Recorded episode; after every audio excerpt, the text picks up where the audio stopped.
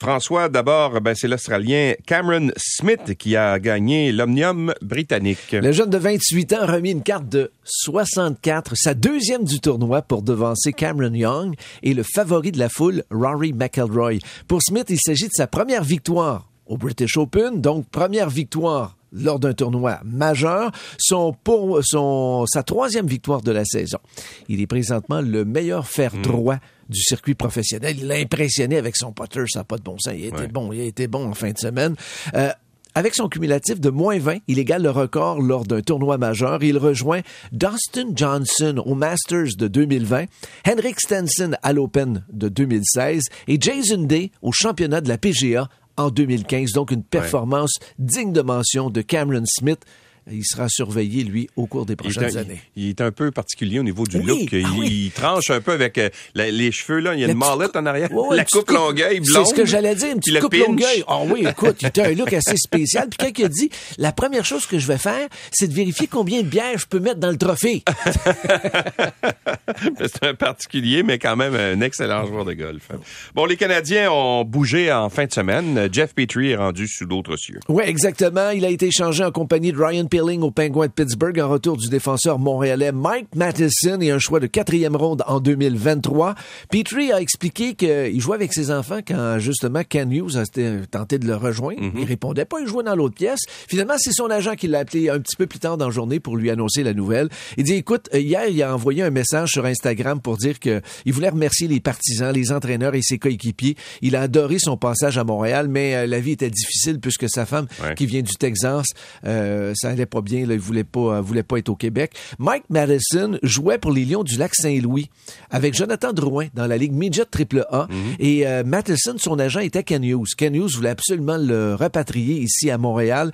Euh, Ken Hughes lui est convaincu que c'est une très bonne transaction. Il dit oui, Petrie était très bon, mais l'année dernière, il n'a pas été bon parce que justement, il avait la tête ailleurs. Là, on va avoir un défenseur solide. Et euh, ben, du nouveau pour alimenter les rumeurs dans la saga euh, Pierre-Luc Dubois. Oui, selon des Athletic, le Québécois aurait décidé de renoncer à l'arbitrage. Ça, ça veut dire qu'il est admissible à une offre hostile. Il peut aussi accepter l'offre qualificative de 6 millions des Jets avant le 22 juillet. Rappelez-vous, sous la gouverne de Marc Bergevin, on avait tenté justement une offre hostile avec les Hurricanes de Ouais. la Caroline. On avait tenté d'aller chercher Sébastien Ao.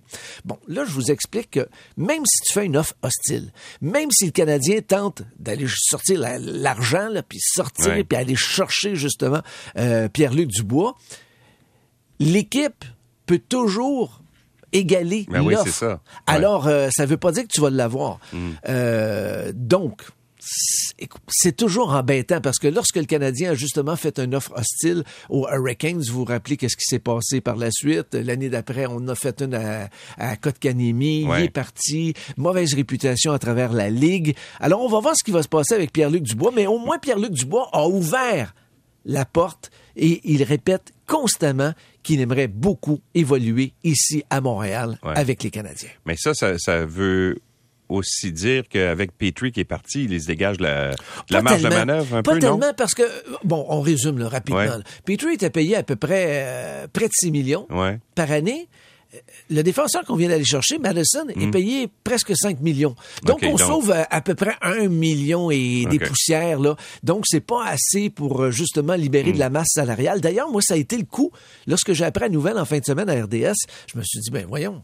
Et je sais qu'il voulait pas donner Petrie. Il l'a pas donné. L'équipe qui a été le chercher paye tout son salaire, mais on n'a pas libéré vraiment de la masse. Ouais. Puis euh, c'était pas l'échange euh, du siècle. là. Et c'est la pause du match des étoiles dans le baseball majeur. Et c'est ce soir qu'on aura droit au fameux concours de coups de circuit. Euh, on en parlait, Louis. Euh, écoute, c'est rendu presque plus populaire que le match en tant que tel. Pete Alonso des Mets de New York va tenter de remporter ce, ce concours pour la troisième année de suite. J'ai jeté un coup d'œil, Louis, parce qu'on va finir pas trop tard aujourd'hui. Ouais. Mettons qu'on va aller au Dodger Stadium et aller voir la compétition ce soir. Oui. Hein? Écoute, il reste encore quelques billets, pas beaucoup. C'est entre 200 et 750 dollars pour assister OK, au concours. C'est un pensez-y bien. Bon, écoute, si tu trouves ça un petit peu trop cher, on peut peut-être y aller demain. Ouais. C'est le match. Il reste encore quelques billets, pas beaucoup, mais ce qui reste, c'est entre 300 et 675 dollars. Mais, Mais- il reste mais plus de billets là, bien placés derrière le marbre, où Ok. c'est la ligne de premier et de troisième but. C'est plus en haut, là, dans le pit du Dodger Stadium. Ouais. Mais quand même, c'est pas si cher. euh, Mais ce qui est intéressant dans les matchs des étoiles au baseball, c'est que tu es sûr d'avoir un bon spectacle. C'est pas comme Oui. au hockey où les joueurs Ah oui. s'économisent un peu puis ils veulent pas se frapper puis euh, Le pire match des étoiles, c'est le football. Ouais. Parce que les gars Ouais, n'osent ouais, pas se toucher parce qu'ils veulent pas se blesser. Au hockey, c'est quand même un sport de contact. C'est rapide sport de contact. On a été Ouais. obligé de changer la formule au cours des dernières années. Compétition de 3 contre 3. Baseball majeur, c'est différent. Parce que c'est une compétition entre deux personnes. Mm. Le lanceur et le frappeur. Alors, on a droit toujours à un match intéressant.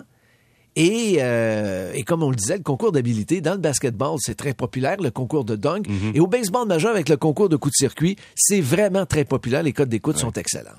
Et au championnat mondial d'athlétisme, on surveillait le Canadien Charles-Philippe Thibouteau.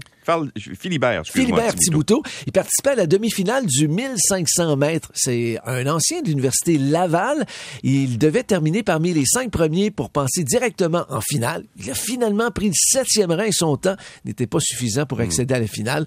Le Québécois tentera de surprendre aux 5000 mètres dans quelques jours. Il y a aussi le Canadien Cam Levins, qui a battu son propre record. Ça, ça se passait au marathon hier. Euh, vous rappelez, euh, ben pas vous rappelez, mais la distance d'un marathon, c'est 42,195 kilomètres. Ouais. Et euh, il a fait en 2 heures 7 minutes. Il a battu son record de plus de 2 minutes. Une excellente performance. Et euh, pas besoin de vous dire que euh, il fait chaud de ce temps-ci Oui. pour courir. Ouais. Vraiment. Et les Alouettes vont disputer leur prochain match jeudi soir à Ottawa. Oui, exactement. Les Alouettes qui se sont entraînés hier, on a rencontré le- l'entraîneur-chef, le, nouvel entraîneur-chef, Danny Machocha, qui est à la barre de l'équipe. Euh, écoute, il était déçu de la tournure des événements lors du dernier match contre les Elks d'Edmonton. Il a dit qu'il y a encore beaucoup de choses à corriger, entre autres le travail des demi-défensifs qui ont pris beaucoup trop de pénalités Ben oui, lors du dernier la match. discipline. La discipline, faut régler ça d'ici jeudi.